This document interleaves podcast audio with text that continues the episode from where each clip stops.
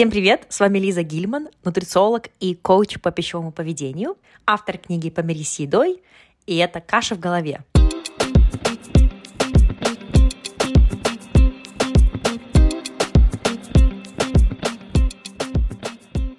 Номер один подкаст о питании, нутрициологии и пищевом поведении. Цель этого подкаста – давать вам научно обоснованную информацию о питании – и здоровом образе жизни. И если вы готовы к индивидуальному сопровождению и коучингу со мной, то мои контакты вы можете найти в описании этого эпизода. Сегодня особенный эпизод, потому что я его записываю в честь дня рождения подкаста. Э, пару недель назад подкасту исполнился год, и для меня это был такой даже неожиданный какой-то момент, потому что я на самом деле забыла, когда точно был, в кавычках, день рождения подкаста, по-моему, 17, 17 апреля. И я это поняла, думаю, ой, блин, подкаст год, надо что-то особенное сделать. И поэтому сегодня впервые я делаю вопрос-ответ. Я даже подумала то, что я разделю этот эпизод на две части. Я буду отвечать на вопросы, которые мне э, задают или задавали мои клиенты. В работе с моими клиентами мы делаем еженедельные отчеты, и э, как часть этого отчета там есть возможность задать вопрос э, для подкаста. Так вот, э, эти вопросы, которые я буду сегодня обсуждать, на которые буду отвечать, это вопросы от моих э, клиентов. Я надеюсь, что вам тоже будут полезны ответы на эти вопросы. Я буду давать не супер длинный ответ, чтобы вам не было скучно, но тем не менее э, по делу, э, но с нужными нюансами, да. Потому что, слава богу, есть подкаст, которым можно немножко глубже и длиннее ответить на вопрос, нежели, например, в Инстаграме. Прежде чем мы приступим, я хотела вас всех поблагодарить за то, что вы слушаете подкаст, за то, что вы мне пишете в Инстаграме и в других мессенджерах, в Телеграме о том, что вам нравится подкаст. Для меня это очень много значит. Спасибо вам большое, спасибо, что вы слушаете, и ваши прослушивания дают мне знать, что подкаст интересен, информация интересна, релевантна, поэтому спасибо вам огромное. А еще я чуть не забыла вам сказать, что у меня же теперь еще есть второй подкаст. Это подкаст на английском. А, он называется Nutrition Uncovered.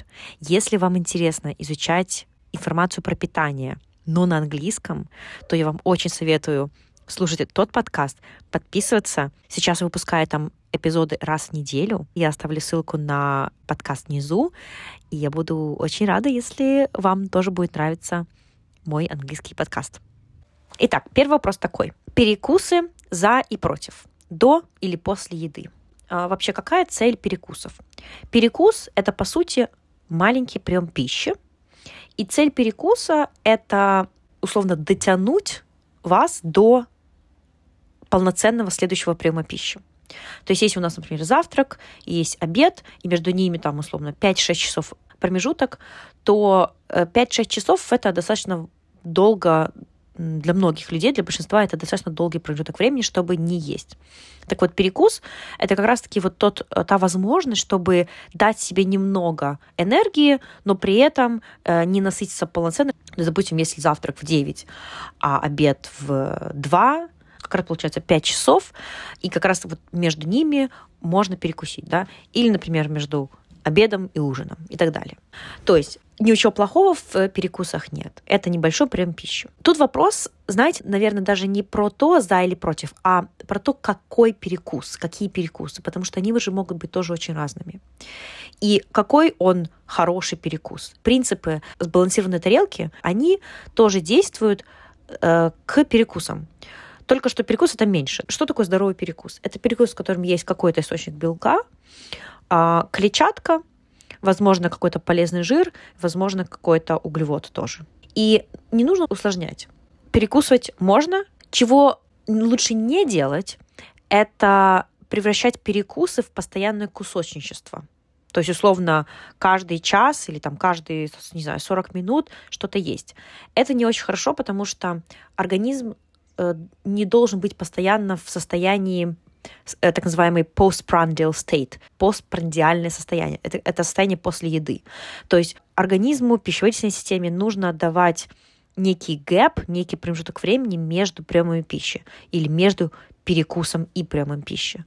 И, как правило, вот пару часов это как раз-таки вот нормальное, адекватное количество времени если вы перекусываете, все равно старайтесь, чтобы это не было вот такого, что вы едите там 9 э, приемов пищи в день. Раньше это было популярно, есть очень мало, но очень часто. А на самом деле лучше, чтобы были полноценные, допустим, 3 или 2 приема пищи в день. Это зависит от конкретного человека, да, от э, привычек и образ жизни, и рутины дня и так далее. И пару перекусов. При этом, если вы не нуждаетесь в перекусах, если вы кажется то, что ваших основных приемов пищи вам достаточно, и они у вас полноценные, там достаточно калорий, там достаточно разнообразия, там достаточно текстуры и макронутриентов, то есть белков, жиров, углеводов, то тогда вам, может быть, и не нужны перекусы. Э, вопрос до или после еды. Ну, смотрите, после еды это скорее будет у нас десерт, нежели перекус. Опять же, смотря во сколько после еды. Если мы, например, съедаем обед в час дня, э, и потом в 3 часа или в 4 часа у нас перекус, то это после обеда, но перед ужином, да, то есть это до и после. Вопрос, опять же, какого это перекус? Вот я своим клиентам даю список полезных перекусов, там, по-моему, под 30 идей полезных перекусов. А, то есть есть разные варианты, и часто нужно проявить немножко креативности. Мы это делаем обычно тоже на сессиях. А, подумать, окей, какие классные можно придумать сбалансированные и вкусные перекусы. А, как пример, что-то типа йогурт с ягодами и с медом, прекрасный вариант. Или кто-то любит, например, более соленые йогурты.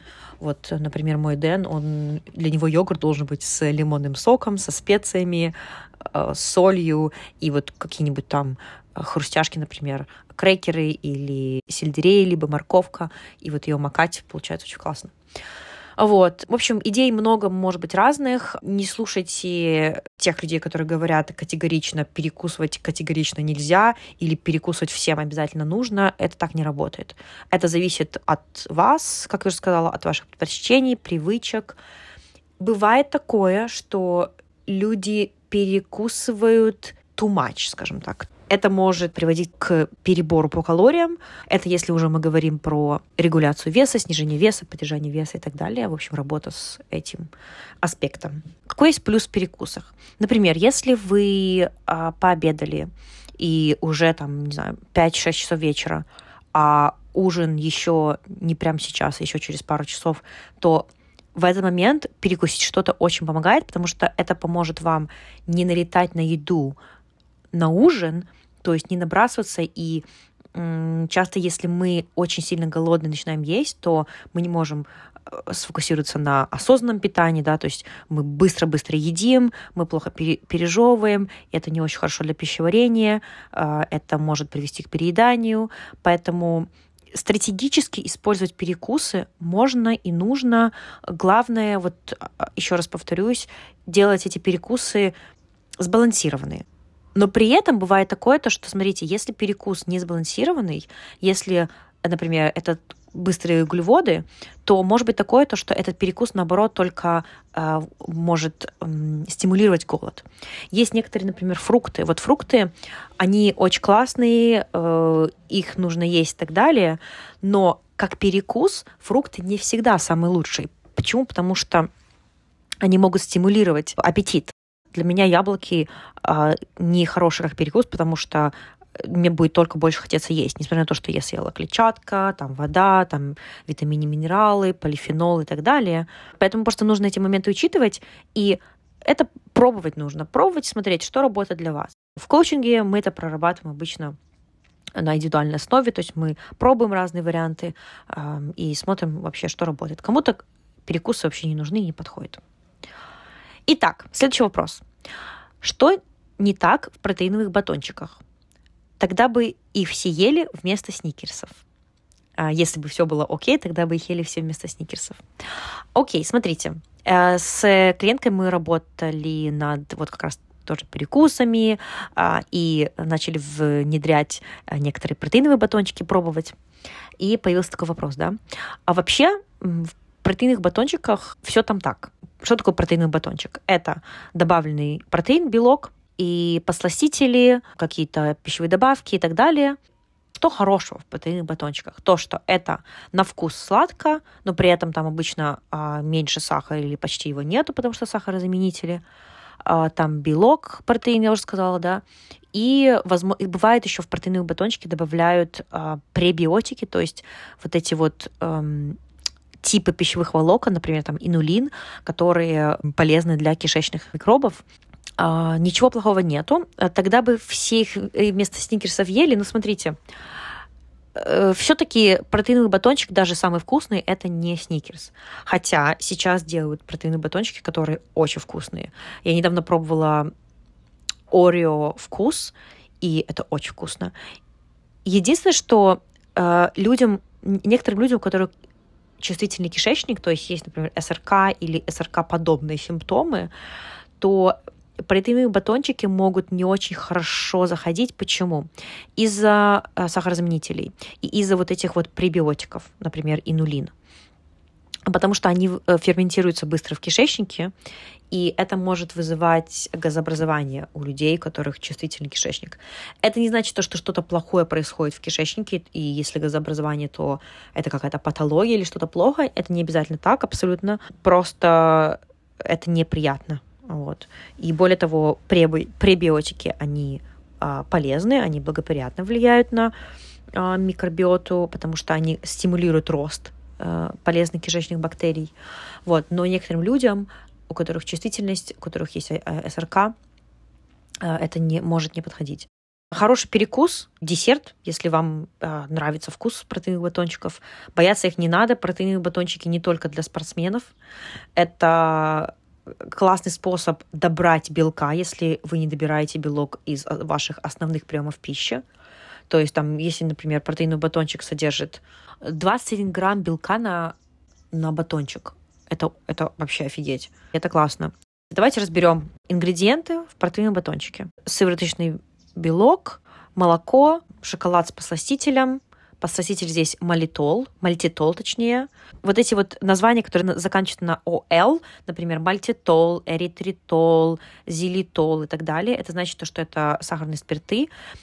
Э, это значит, то, что в них обычно либо ноль, либо намного меньше калорий, чем в сахаре. Они не вредны, сахарозаменители не вредны. Э, на сегодняшний день данные научные такие, то, что в адекватных количествах они э, безопасны. Вот.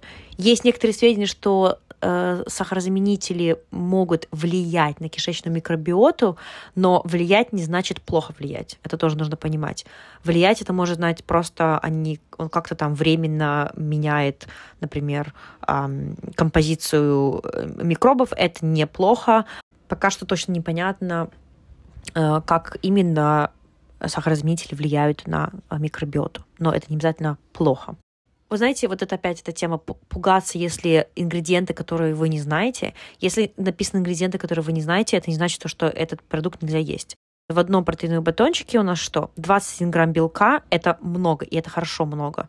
То есть, чтобы вы понимали, обычно на один прием пищи рекомендуется, чтобы где-то было либо 20-30 а, грамм белка. Например, в одном яйце у нас около 6-7 грамм белка. То есть это три яйца, по сути. То есть вы съедаете по белку. Это классный перекус. Плюс он сладкий, но без сахара. То есть я не, это сейчас не к тому, что сахар это плохо, но если мы следим за употреблением сахара, и нам хочется чего-то чего сладкого, но не обязательно хочется именно съесть, съедать много сахара, то такие э, варианты, как сахарозаменители и вот продукты с сахарозаменителями, например, протеиновые батончики, очень даже неплохой вариант. Вот, как э, десерт, как перекус – работает ок. Едем дальше. Следующий вопрос. Как наиболее эффективно, просто и полезно питаться в поездке? Хороший вопрос. Питание в поездке э, зависит от того, какой будет формат вашей поездки Э, бывает такое, то, что в поездке ваше питание не обязательно сильно меняется.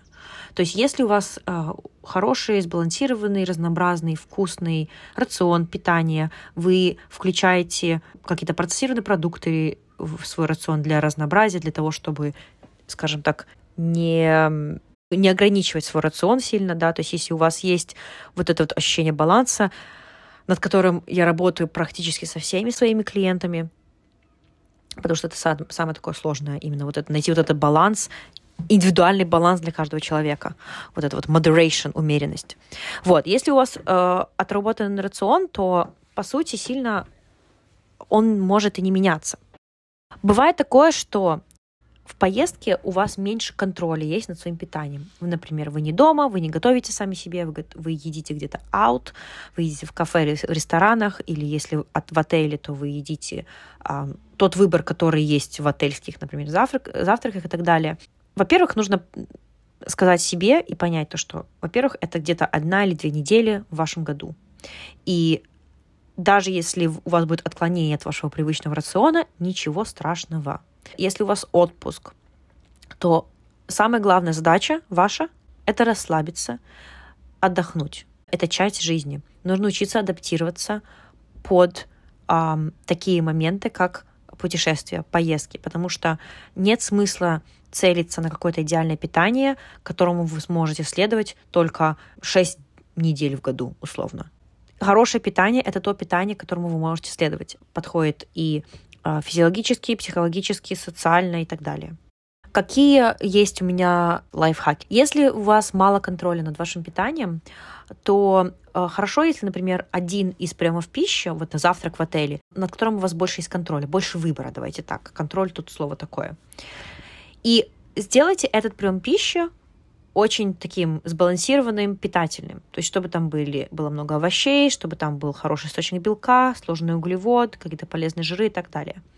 И, возможно, даже если у вас а, есть хотя бы вот один такой прием пищи в день, то остальные приемы пищи могут быть не такие сбалансированные, не такие здоровые и полезные. И it's okay.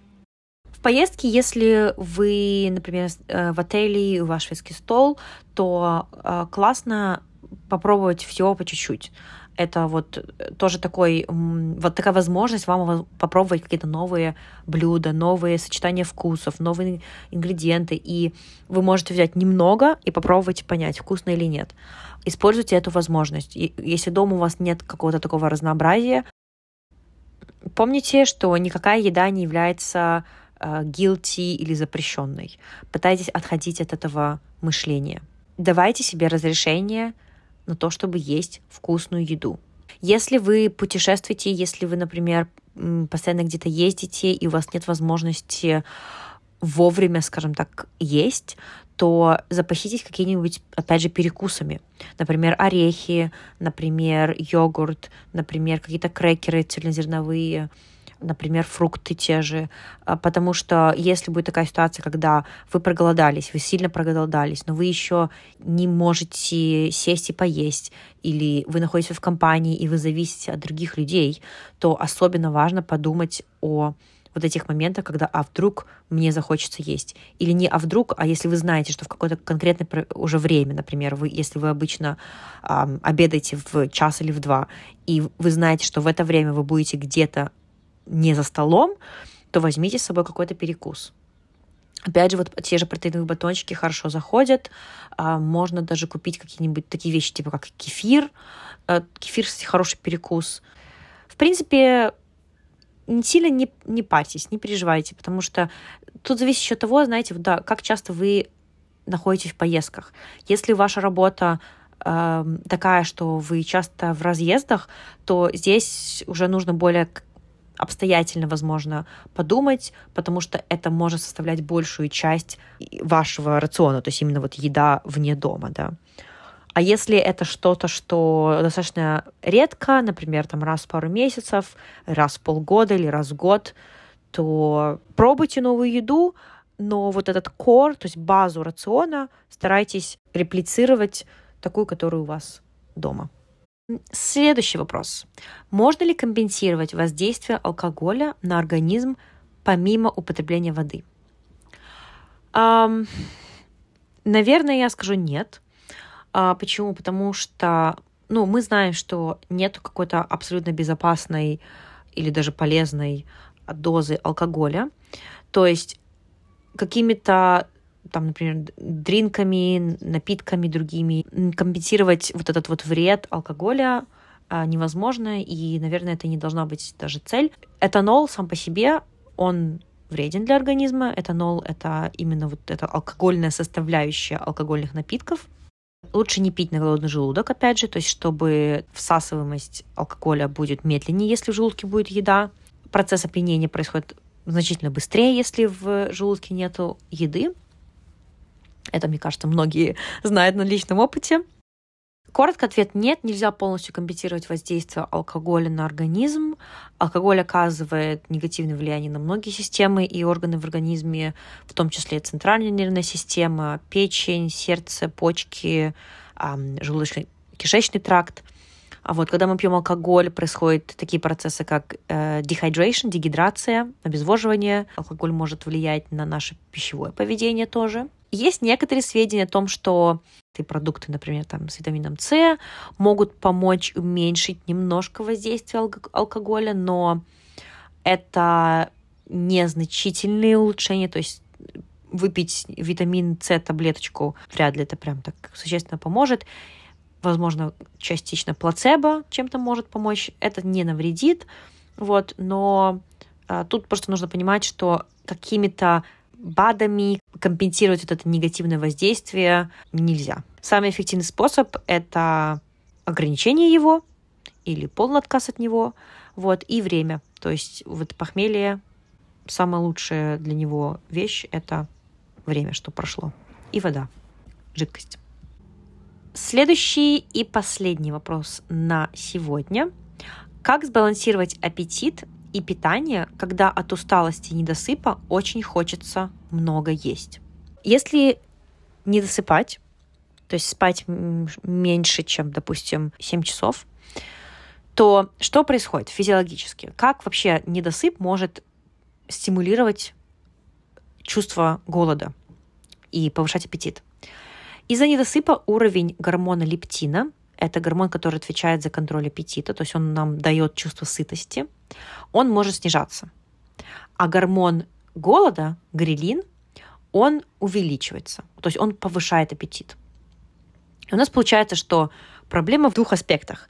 И аппетит повышается, да, то есть потому что чувство сытости снижается, и чувство голода повышается. И это может приводить к э, повышенному ощущению голода. Например, когда съела свой привычный обед, или завтрак. И вроде опять хочется есть. А, такое может происходить, если мы недостаточно спим. Самое лучшее это на самом деле все равно спать. Да, то есть э, как-то невозможно как-то компенсировать недостаток сна. Но если уже такое случилось, что вы по какой-то причине не доспали, и у вас э, повышен голод, то э, помните про белок. Достаточно нужно употреблять белка, потому что белок это наш самый э, насыщаемый нутриент. Вот. Особенно внимание обращать на этот, этот нутриент в этот день или там, в эти два дня, когда вы не досыпаете. Вот. Почему? Потому что когда мы устали, когда мы не, не доспали, то, как правило, больший крейвинг на э, быстродоступные, процессированные, высокоуглеводные жировые продукты. И ничего в них плохого нету, они могут быть частью рациона, но может быть такое, что вы их едите, едите, и все равно чувство голода не снижается. Вот поэтому важно помнить про белок, который э, лучше, чем быстрые углеводы, дадут чувство долгого насыщения. Помним про клетчатку. Тут хочется сказать, что проявите к себе самосострадание. Поймите то, что, окей, я не доспала. У меня сегодня будет не такой оптимальный энергетичный день, как э, я бы хотела, если бы я э, нормально поспала. То есть проявите к себе доброту, к тому, что окей, такое случилось, мне нужно этот день прожить и уже завтра, дай бог, поспать, стремиться полностью чем-то компенсировать недосып, это не сработает, потому что лучшее решение для недосыпа — это сон. Я бы хотела дать вам какие-то лайфхаки или какие-то БАДы, которые помогут чувствовать себя бодро при, при недосыпе, но, к сожалению, такого нет. Возможно, еще а, можно попробовать в этот день есть более часто небольшими приемами пищи, то есть как раз-таки вот перекусы, и опять же помнить про овощи, про белок, про, про крупы, то есть продукты, которые богаты клетчаткой, бобовые. Также достаточно пить воды, пить жидкости и помнить про то, что насыщение не всегда приходит сразу. Да, то есть, возможно, нужно подождать немножко, пока, когда придет потом насыщение полноценное. И помнить то, что сон и питание идут рука об руку. И если мы хотим наладить питание, нам нужно тоже помнить про сон. Итак, это все на сегодня. Я надеюсь, что вам было полезно и интересно. Спасибо, что дослушали до конца. Если вы хотите иметь меня в вашей команде, если вы хотите, чтобы я вам помогала лично с вашим питанием, с вашим образом жизни, то э, пишите мне э, либо в Телеграме, либо в WhatsApp, либо в Инстаграме. Я также оставлю ссылку на анкету предзаписи на сопровождение и коучинг. Э, и мы услышимся с вами в следующем эпизоде. Пока-пока.